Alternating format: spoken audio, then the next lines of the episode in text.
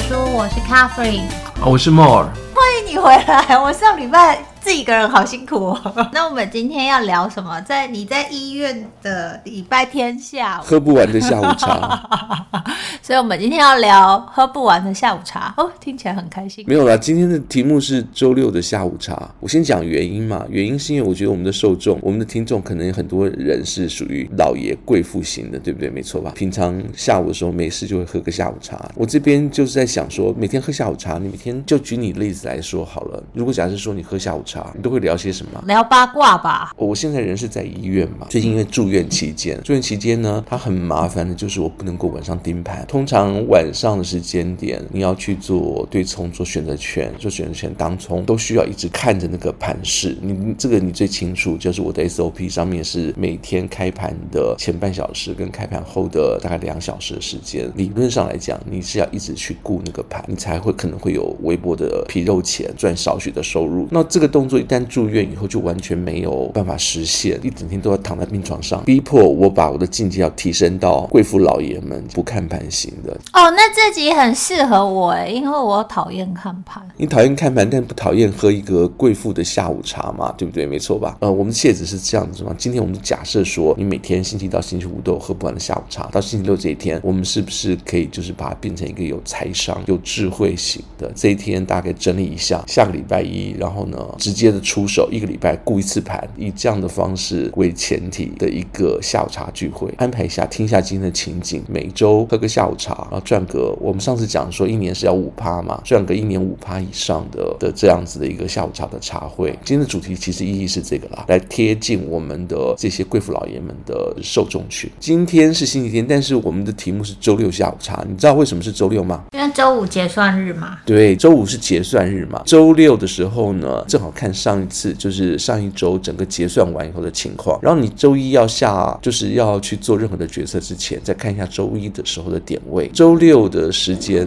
其实周五的下午也可以，但是因为如果人在台湾，周五的下午欧洲盘还没结束，而且美国的那个市场还没开始，所以最好到周六了。周六再回顾一下美东时间星期一到星期五它整个的走势，然后去做一个整个的整理的状态。整理完了以后呢，在周一的时候就比较好出手啊。那个标题有个副标是说，也许周三。的晚茶也不错，因为我们定在周六的原因，是因为到周六的时候，你可以把周一到周五美国市场，我们是玩美股嘛，美国市场所有的它的涨跌的情况看一次。简单来分析来讲，就说好，比如说像现在一直到上周的美股的市场结束之前，其实你会发现，就是上一周它走势是很强劲的，反正就是靴子落地或者怎么样，然后会很强劲。等下我们再解释原因。一直到了结尾还是在拉高，还蛮漂亮的。然后这个气势呢，表示说很有很。多的散户啦，很多资金已经进场了，尤其是 Nasdaq，Nasdaq 它已经纳指科技股，它已经就是进入一个技术性的牛市，五天、十天、二十天通通都震上去了。如果这个方向不变的话，再加上就是一些等等其他的因素，等下我们会讲啊，比如说像是财报周啊，什么之类，那也许联准会还还没有停止升息，它就会冲到一个最高点。所以你可以回顾一整周结算后的情况，结算大家听到这边有没有就是会不会有问题？说为什么是结？结算后，结算有什么样的重要的？如果不清楚的话，可以听一下我们以前的 podcast。结算的时候呢，所有的对赌的期权都会消失结束。不是消失结束了，就要重新压注。对，就是已经一翻两瞪眼了这样子。然后呢，你输的输，赔的赔。恐慌指数在每一周结算以后呢，都会突然下降一大截。这样原因是因为有些对赌的，然后星期五就不见了。就是你刚刚提到的，已经到期，已经开盘过了。所以你要看的话，周一的时候盘前那个预。测它是最准的时候，因为之前那些压轴干什么的影响力，就是已经在周五的时候做了一个结束了。周六喝下午茶的好处就是在这里，不用担心就是周五到周一之间它的那个 gap 升降，反正你是看之前的状况嘛，那再决定周一的资金进去的情况。那同时因为结算了以后呢，有大量资金对赌的资金被释放出来了，又会再重新进场，所以你是跟着大盘一起进场的。回到我们之前的那个标题，想说为什么周三晚间的晚茶也不错的。因为呢，如果你是玩台股的，我们这边讲的是美股嘛。如果你是玩台股的，台股走的是欧式期权，欧欧式期权呢，它是在周三结算，台湾的星期三，然后下午收盘了以后呢，就已经算是结算完毕了。然后如果假设你是玩台股的话，星期三下午就是收盘了以后，约大家喝个下午茶，看看情况，做个分析，其实也是不错的。然后呢，我们回到那个《爱丽丝梦游仙境》的那个情境，因为已经有四个人了，然后他们就开始打起了扑克牌，时间反正一直不会流走，会一直回到前一刻，他们打起了扑克牌。如果你是爱丽丝，你现在跟他们一起打牌，你不觉得要准备些什么吗？贵妇跟老爷是一样啊，你是要走财商这个部分的话，你总是要有几个剧本啊。比如说你刚刚提到，那你星期就可以去看盘了嘞，那你心里面的剧本是什么？这个要先准备好吧，手上有哪几副好牌，要怎么样去呃下这个牌，然后酿成你的局，这个心里面要先盘算嘛。运气之外呢，你要打赢这场牌局，你是不是还是要有一些基本的剧本，然后呢，基本打法？那你这边就可能比较悬了，说我就是贵妇，我需要什么打法？还是要有，还是要心有城府？我这边讲一下，就是我自己的，因为我就是我刚刚提到，我人在医院里面嘛，也没有办法，就是每天在下去做厮杀，只好就是每周过一货，然后呢，把手上的就是趁着星期一的时候呢去做一下整理，然后在星期六的时候大家看好，然后下好，那心里面牌局想好，然后就可以开始去整理了。回到这边，我要问你，星期一如果开盘了？你觉得你可能会有哪几种剧本，买哪些股票，然后做哪些事情呢？我怎么知道？我就是星期六去找你喝下午茶。既然你是发布剧本的人，你要主控牌局这样，那你心中我的推荐啦，我自己觉得我自己可以参考哪些剧本，这样已经写在那个下面的大纲里面了。第一个是气氛的剧本，第二个是期货的剧本，第三个是周期的剧本。前面两个其实非常容易啦，回顾一下，就是上一周为什么要星期六？因为星期五它就已经结算过了嘛。你看一下星期五的走势。比如说，像我刚刚提到了，目前现在为止，上周的走势其实是算不错的，有一股要反弹、要往上冲的一个感觉，所以整个的气氛是好的。然后再加上后面有例子，有一些例子，比如说你在想，联总会下次的决定是在五月，对不对？没错吧？嗯，对。对，现在是四月，一整个月的时间不会受干扰，一直到到五月他才宣布，所以这四月爱怎么玩怎么玩。那气氛一嗨起来，会变得很嗨。第二个，那个三月进入四月的第一周，四月的第一周有非农数据，一些小非农、大非农相关的报告，第二周可能还有一些核心通胀数据等等之类的要要公布。不过话说回来，因为这些公布的数据会影响到联准会的升息，但联准会升息目前还远着嘞，还有一个多月。对于股市里面那些转折点啊，其实来讲是是还蛮远的。再就是，比如说像我刚刚提提到纳指科技股，科技股现在站上五日、十日、二十一日的均线，以气氛而言的话，其实是不错的。这是第一个你可以看到的气氛的剧本，所以你不需要特别的用什么心机，只是先看状况，可以大概知道。我建议的第一个剧本，先看看上周的情况。你如果快要往下掉，或已经往下掉了，你心里面可能就要放一个可能会下坠的一个情况。第二个是期货的剧本，期货剧本的话呢，呃，市场其他的人士对于未来的气氛的预估，这边呢，我建议用工具。假设说有用过我们群里面写的一些工具的话，那可以直接去看那个 EVA 的分析，他会把五周的未来的期货的压注点告诉你。那个其实我觉得还蛮好用的，也就是说未来五周大盘跟银行他们压住的点位大概是在哪个地方？会这样讲说压住什么的点位？当然你要你要可以看嘛，比如说你如果要看整个标普五百，或者以商品来看，然后或者是以某一个个股来看，它只要是有选择权的那边都会有。目前现在已经有人下好了注，这样在每一个结算日的结算点上下的重兵埋伏的地方，你可以去选择出来，发现说他们的点位是在哪边。这个如果假设说大家不知道该怎么去看，或不太会去看的话呢，你可以关注我们的，试着关注我们的那个网页啦，我们的网站靓丽，我们尽量把这个资讯看看是不是能够每一周的让大家能够在网站上也能够直接查得到，或者是说等我们的机器人，我们的机器人会做类似这样的服务。那这是一个期货的剧本，就是看看大家押注在什么地方。接着今天要讲的重点是周期的剧本，因为这个东西太重要了。周期其实是你怎么知道你的股票是会获利的，或者是它是是往上走的，或在这个时间点会会是有支撑的。当你如果知道的话，你知道它的周期，你知道它的走势，你的胜率就会比乱猜的高。这个时间点的话，我们只要高要高多少？高五趴就好。你记不记得我们上次讲过说，一年的话，我们的整年投报率只要五趴，四十几年以后你就赢巴菲特嘞。所以呢，那个只要提高你的胜率，有这样一个周期的剧本，能够把一年整个的 win rate 拉到五趴以上。五趴其实现在就是买债有五趴，其实很容易达成。用这种方式来说，就是你去看周期的剧本来讨论你今天到底要接哪只股，这样到目前为止，你可能还是会跟我说，那我周一我还是不知道要买什么。也许利率看好，期货好像也还 OK，因为你还不知道什么，你还没有办法去检查它的期货，或是你觉得它期货大家也看好等之类的，这看事实啦。不管我们今天重点会放在周期，周期其实我们之前的那个 podcast 有提到过，有跟大家讲有哪些周期。我们这次就以比较实例的例子，因为目前现在正好三月底到四月交接的时间嘛，我们提一下四月可能会有开始的周期。呃，以周期来讲的话呢，你知道每年有四季的财报季，Q one、Q two，你就这样想好了，就是一四七十。第二个是四月，也就是说到四月以后，四月中那个财报周跟超级财报周就会陆陆续续开始。然后呢，那个是是 Q one，大公司毫无例外的，这我们之前有提过嘛，就是他会把钱拿去支撑自己的股价，炒到一个比较高的一个点位，这样去对外发布。所以在这个之前呢，你大概可以在他财报要发布之前一个多礼拜左右开始布局，他们会陆陆续续把自己的股价拉高，你就赚那个一个礼拜的价差，到他财报发布那天把它卖掉。这个你之前就讲过啊。对，所以你现在心里面也许已经出现了一些想法了，这样子。你星期一要挑股票，你刚看气氛还不错，是科技股。那科技股呢，这些公司里面呢，你觉得目前还不错，可能可能会被炒高。它只要不要高的太离谱，你觉得它会掉下来，你就可以试着捡几家，在它的财报的前一周或者是之前，你觉得有低点的时候呢，想办法进一点。然后你这样心里面是不是有已经有几家的公司名称会出现了？Microsoft 啊，我们不能够，我们不能够推荐这样。我觉得就是大家可以自己去看一看熟悉的股票，科技股就那几家嘛，就是大科技股，那很容易啊，什么 Apple 啊、Google 啊，都是科技股。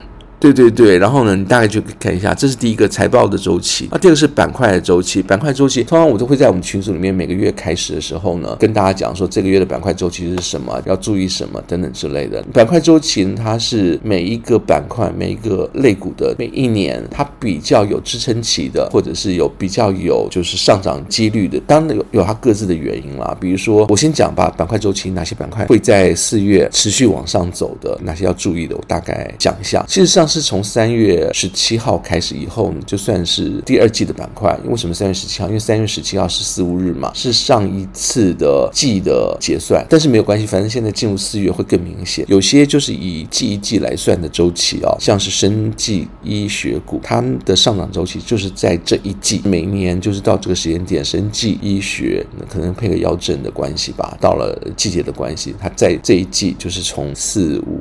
六这三个月呢，它的上涨是有支撑的，但是要注意，就是你不要买错。如果你买成了 healthcare，healthcare 通常在这一季它是下跌的，所以是升级医学，它的以前的统计几率周期是往上涨的，但是 healthcare 是下跌的。第二个是 telecommunication，这个就包含像是通讯类啦、电信类啦这这一类业者。我顺便提一下，四五六嘛，这一季的结果呢是包含了五跟六，五五其实是一个很恐怖的月份，五穷六绝七上吊，这是。一般民间的说法，那四月开始有个大幅的震荡，但是基本上来讲呢，telecommunication 它是属于里面有一些个别公司，它是属于非常牛的，它也不算是很先进的科技股啦，但是因为它就是是赚现金，每个月的租费，消费者的这个应该是说它的 cash flow 现金流是好的，公司体制也大。台湾来讲，像是什么中华电啊，讲国外来讲，ATMT 啦，还有一些科技股的公司也算是 telecommunication 之类的。基本上来讲呢，这一类。在这一季是会上涨的，我也不提每年上涨平均数，但是它在这一这个季节是有撑的。再就是会跌的，注意避开投资的，像是 metal mining，呃，就是一般的挖矿业者，像矿业，它事实上是容易下跌的。有人在讲说黄金，黄金的厂商，一般来讲，黄金如果上涨，呃，挖矿的那些黄金厂商是不是也跟着受惠？也就是会往上涨，他们做开发储量多嘛。所以如果你今天看好黄金，但是你想去投资的话呢？就避开厂商本身，你可以直接的看黄金本身的部分，因为本身这些矿商的这些厂商，它在这个季度是容易下跌的。呃，两个月的时间，就是四月、五月，它是一个玉米的卖出的高点。如果你手上有持这些农产品的话，像比如说像玉米啊，在这个时间点很高的话，或者你已经有获利还不错的话，它算是一个比较容易几率的一个高点的存在，就把它卖出了吧。呃，两个月的时间可以做观察。原因我大概简单的讲一下，原因是因为呢。有些农产品是它会有，就是产业报告，大家产的好不好啦，产量是不是很够啊？这样等之类的。可是通常现在农业技术很好，产量都会多于预期。一旦多于预期的话，它价格就会往下跌了。这个是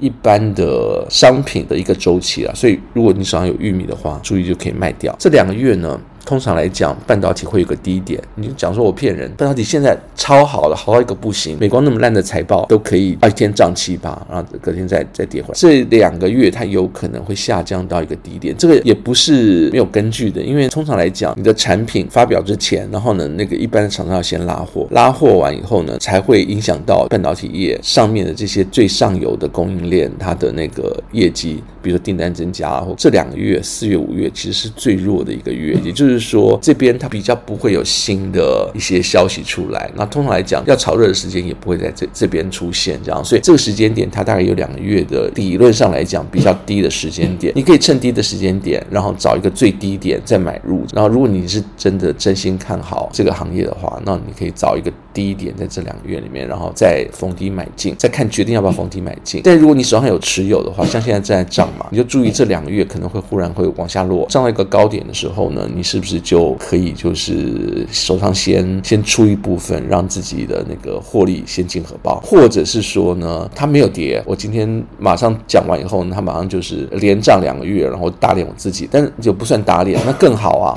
就表示说在那个周期很不好的时候呢，它还利空不跌，那表示后面上涨的机会会更高一点。然后呢，油油有一个月的支撑，油其实之上个月就已经我之前已经在讲，二月就已经开始了，然后它有一个月的时间点，它是有。支撑的，所以呢，如果你的油手上是有获利的，大概记住四月底之前想办法把它获利出掉。如果没有的话呢，现在进的话还有几个礼拜，它是有上涨空间的，又有一个月的时间支撑。再来就是去年我们在录 podcast 的时候，你记不记得录到房屋修缮股，那是有飓风。美国这边好像已经有第二个还第三个了。我们之前我自己也很早就上上个礼拜就进场，等一波高点。后面你可以等到什么时候呢？等到现在是四五六嘛，就是它后面会有看房时间，就是房。屋买卖成交的时间，只要景气不会太差，你的房屋要去做二手房啦，或者是新房，或者是灾害重建这些房子，它都可能需要做修缮，所以这边的业绩通常来讲会有支撑啦。我们不要讲不会太差，就会有支撑，有利于股价的上涨。但是你如果看它的现状，目前大概都是很低很低了，才会呃稍微反弹个几天。就是如果有兴趣的话，可以持续观察它反弹力道大概到多少。讲到这边，我问你啊，你觉得一个股票涨到多少，你就会你就会出手把它先卖掉，先赚一波？我之前有个习惯啊，就是五 percent 我就会先先卖掉一部分。通常我觉得三四 percent，如果你是炒短期的话，三四 percent 就已经很多了。因为你知道三四 percent 你是短期嘛，我们每周每周看。如果假设说今天它涨到三 percent 四 percent，两周的时间好了，我们不要多，两周时间涨到三四 percent 的话，一年十二个月，十二个月的话就是四十八周，涨个二十四次，二十四次，每次只要涨三趴，就已经七趴多了，就远远超过我们的目标设定值了。所以呢，那个你可以。自己大概设一下，如果你不会画线的话，大概设一下，然后涨了一个点以后，我们就换嘛，因为反正我们每周都有下午茶嘛。是贵妇老爷们的话，每周都可以喝一个下午茶，找一些人聊聊，然后每周换一换。啊，我说一下那个，哎，我正在看修缮股，因为我们那天不是说飓风吗？我也就听你的话就进场，哎。好像一个礼拜就五 percent 哎，五点四亿。上次这样十几 percent 我们出的，你记不记得？一年赚这一次就抵两年了。我这次真的就是听你讲，然后那天我回家，我爸说：“哦，美国飓风。”我心想说：“哦，还好我买了修缮。”对，然后后来又好像多了几个风。对啊，我爸又说：“哦，那个美国好惨哦。”我就心想说：“我什么都不知道，我只是那天听你讲说美国飓风，我就冲进去买，硬是买了。而且我而且我记得我买了第一天还没涨，还跌嘞。那你就可以先先获利，今年都有。就不用做了。我的目标是一年五 percent 嘛。对，忘记讲一个军火股。军火股的话，我之前也在讲说，从二月开始起，你可以注意军火股。五月多的时候，它的每年分配的就是军购预算会出炉，那它要炒作，然后新闻要把这个气氛攻到一个高点。呃，你知道那个美国的那个军购预算其实现在已经出来了嘛？八千四百亿，呃，提到一个最高的状态。然后呢，因为因应可能是中国、俄国吧，什么之类的。但是重点来了，八千四百亿目前你要看一下是已经有人提案，还是已经决决议，当它利多到最顶点的时候，就会利多出尽了。然后如果手上像我这边有有握有军火股嘛，然后如果假设说，哎，它开始走势不对要往下，我就把它卖一卖，反正已经获利了，大概是一个这样的情况。军火股也是这个月的周期，再来就是月的魔咒的周期。我们四月刚开始嘛，今天不是元节，所以就直接说，四月本身它是一个，就是十二个月每年平均统计里面十二个月中高低点差最多的月份，它可能是惊奇的一月，也可能是就是惊吓的一月这样，因为这一个月它的上涨的幅度跟下滑的幅度都会同时发生。解释一下原因哦，因为有美国它有退税季，如果你是个人退税这样，尤其像是散户报了税以后，税就退回来了。如果你有退税的话，税金就退回来了。那这笔钱通常如果政府还给你，然后呢退税，你会觉得很开心，手上就会有多一点的那个资金在四月就进场。但是很不幸的，到了四月底，你有房子的，你亏钱的，这样你要补缴。所以呢，到四月底的时候呢，缴税要就是要截止之前。那如果假设说不是那种退税回来的散户，是那种企业本身就赚很多钱，你本身就要缴，然后你有很多栋房地产，或者是那种大户，这样你本身就去年做一些一些房产的那个买卖，你要缴比较多的税，也都会发生在四月底。同时，四月底之前呢，还有就是你的房屋持有税，这个是你房价里面正常的 mortgage 的两个月会被政府抽走，在四月底的时候最少要缴一半。所以四月初的时候会有一堆资金进来到散户户手上是退税，要缴税的呢会在四月底之前。还有就是把那些房屋持有税啦，然后呢那个相关的增值税啦，还有就你要缴给政府的不够的税啊，通通都要缴清。资金的一抽就一放一抽，它都会发生在四月。然后呢，抽资金是在四月底，所以这就造成了我们五穷六绝七上吊，五月开始小雨妹的这样的事情，因为大家都没钱了，所以开始卖，要维持你的现金流。四月本身呢，它就是有一个资金进来、资金冲出的一个周期。也要注意的就是到五月，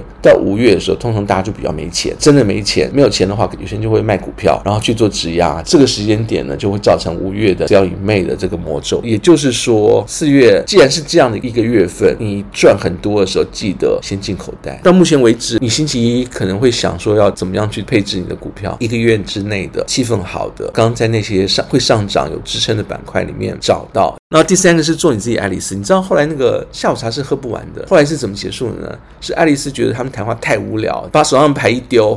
我要离开了，就离开了。那希望大家不要觉得这太无聊。我刚刚是觉得你讲周期那边对我还蛮有帮助，所以我礼拜一可能会做一些调整。你要怎么结束？在什么样的点？尤其是在四月，它非常明显，高点跟低点差很多的时候，你要怎么样在高点获利？你是爱丽丝啊，所以你又不是那些那个，又不是三月兔，然后睡鼠跟那个疯狂帽，那你可能就是有自己的方法。我这边介绍一个我自己的方法，因为我在人在医院嘛，我也不可能天天看，对不对？第一个是那个设定自动停损，一直往上涨没有关系，就是国外通常。会有个机制是说往上涨，但是往下落多少的时候，落多少点的时候，或者是落到某一个点位的时候，或者是落到几趴的时候呢？距高点到几趴位置的时候呢？你就自动的出场。根据亚当理论，你绝对不能够把这个停损点的那个停损的那个大过十趴，也就是说你绝对不能赔十趴以上。但事实上呢，还有更精准的算法。那算完以后呢，大概会把你的设定控制在七趴之内，可能四五趴的时候呢，它就会被发现，然后会把你做自动停损。这个算法呢，我这边再找。机会给大家听，或者大家可以听一下。之前我们有讲介绍过一集是亚当理论嘛，然后那集去听一下。Anyway，就是你可以设定你的自动停损。如果你要一周看一次的话，我比较推荐就是，比如说亏多少点或亏几趴，四趴五趴，我就出场。因为我们只设定赚五趴，然后你亏五趴，当然是最多。类似像这样，你心里这样想，设定一个停损点，把每一只买进去的都设定好。那第二个是你设定你的卖点跟你卖出时间。比如说有个周期，我刚刚提到，比如说像是油，油的话话呢，我不管。怎样？我要在五月开始之前，我就要把它卖掉，所以可能我的卖点会是在四月底。或者四月的整个周的最后一周的周结算那一天，我不管有赚有多少，或者是没赚，我都要把它卖掉。那这个就是所谓的设定它的卖点卖点的时间，或者是你要你要赚多少。比如说，如果你会画线的话，像上次修缮股，我记得我是直接给你一个点位，它就是画线完以后有一个斐波拉契函数的它的百分比的趴数，根据那个点位说，我赚到这么多我就要卖了。通常来讲，那个在那个点它都会停留，它可能会突破，也可能会往下掉。基本上来讲，算出来的点位都有它一定的可能性存在。会问我说：“怎么会这么巧？斐波拉契怎么那么神？”这个可以听我们的其中斐波拉契函数的那一集的 podcast 的。最重要的原因是因为大家都在用，不是我们在用而已，就大家都在用。有一些我们设定的点位，其他的那些公司行号、银行，他们也会做类似的设定，所以就跟着大盘走，跟着的的大家预期走，应该是比较没有错。这就是设定你每一只你买进来的股票的卖点跟卖出时间，上面跟下面大概择一去做啊。上面是是算停损点，没有停损的话，那你也要设定什么时候你要卖啊。这这两个就是择一去做思考。这个下午茶的茶会，我建议大家就是每一个礼拜六都去喝喝茶。没有 idea 的话呢，找李专喝喝茶，哎，找我喝茶也可以。我现在人在医院，可以在家准备甜点。我还是还是要这样讲，刚刚的那个都还是有一些时间周期在，比如说设定每周，那是每周你要至少喝一次，看一次，重新整理手上的牌，重新看一下上一周的结果跟绩效。嗯，你的卖出的点是不是要调整？你的卖出的时间是不是要调整？然后你设定的停损点是不是要调整？设定你自己爱丽丝在什么时间点去获利？获利其实比刚刚讲入场还要更重要。之前我也提过说，我的股票有曾经好像获利很多，但是最后没有没有设定获利出场，最后没有没有赚多少这样的状况。好，我们提第四点好了。真实世界老爷跟贵妇的下午茶，我是真的常常喝下午茶啦。以前在在美国的时候呢，没事就会找李专他们喝下午茶，然后收集一下情报，因为他们都在上班嘛，这样，所以大部分都不会在周六，可能就是平常挑时间，但是做的是一样的事情，会去做汇总的状态，看的时间点，我进出的时间点也都是在那个结算日之后或结算日之前，你想布局，你才你要才那个 gap。真实世界是真的，这就是真的需要性的下午茶。我们这些听众们可能有一些贵妇们、老爷们，下午茶这么多嘛，就安排一个特定的时间，比如说我建议的周六啊，来一场就是这样的下午茶，我觉得也是不错。所以呢，就请大家呢安排自己的下午茶。那如果没有的话呢，就听听我们的 podcast。那我们这一集就先这样喽，下次见，拜拜。好，拜拜。